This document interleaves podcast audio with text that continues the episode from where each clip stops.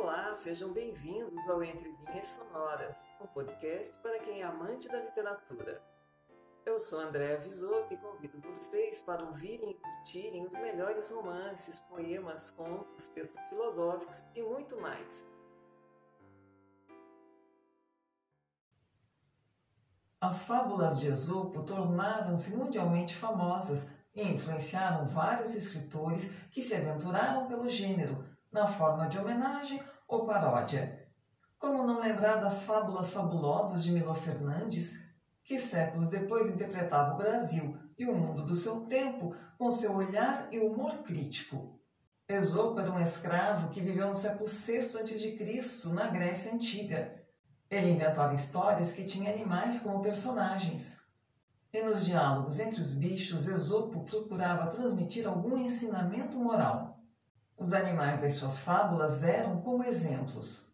O grande divulgador das fábulas de Esopo foi o francês Jean de La Fontaine, que viveu no século XVII e que era outro grande fabulista.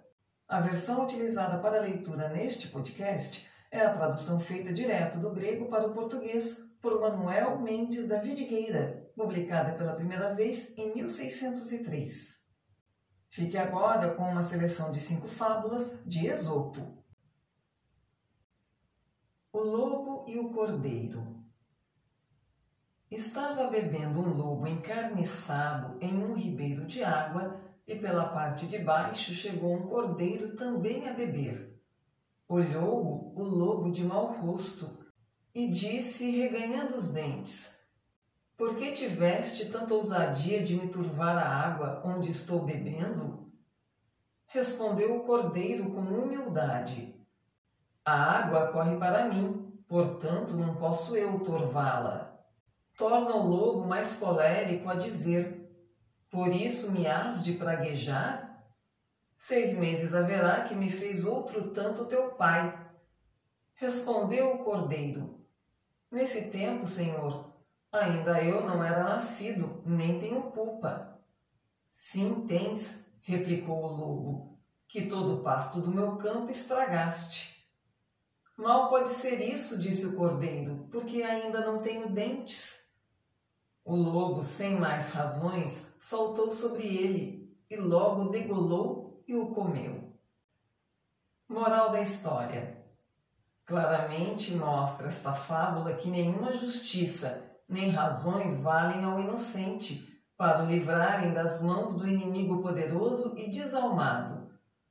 Poucas cidades ou vilas há onde não haja estes lobos, que sem causa nem razão matam ao pobre e lhe chupam o sangue, só por ódio ou má inclinação.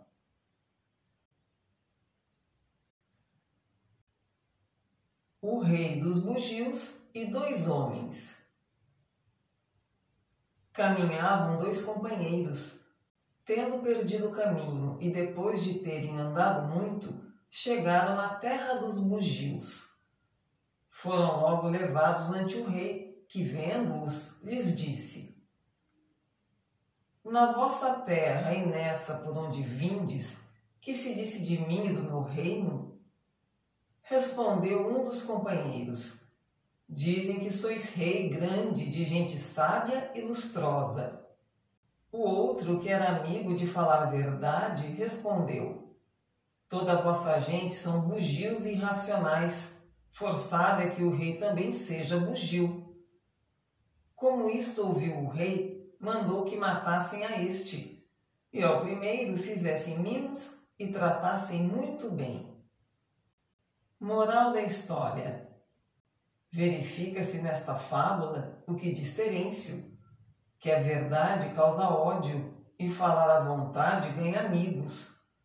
Com o rei Nécio não medram sábios nem virtuosos, senão chocarreiros e lisonjeiros.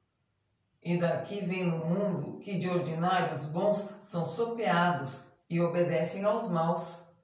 Que o rei bugio tem ódio a quem o desengana, e o que mente como a que fez o primeiro companheiro, este só é favorecido.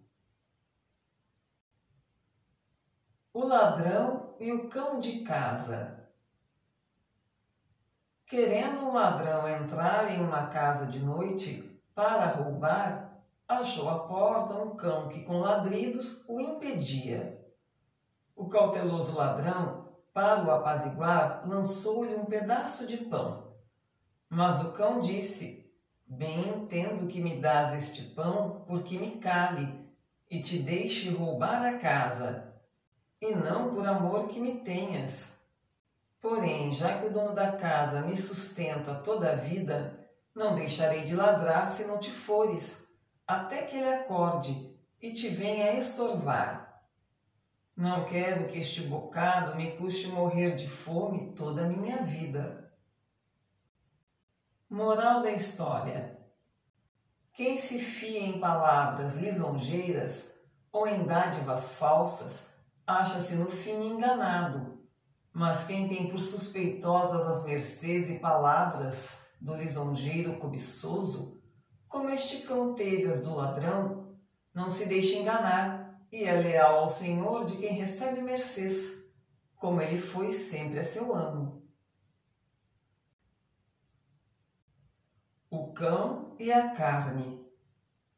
Levava um cão na boca um pedaço de carne, passava com ela um rio e vendo no fundo da água a sombra da carne maior, soltou a que levava nos dentes, por tomar a que via dentro na água. Porém, como o rio levou para baixo com sua corrente a verdadeira, levou também a sombra, e ficou o cão sem uma e sem outra.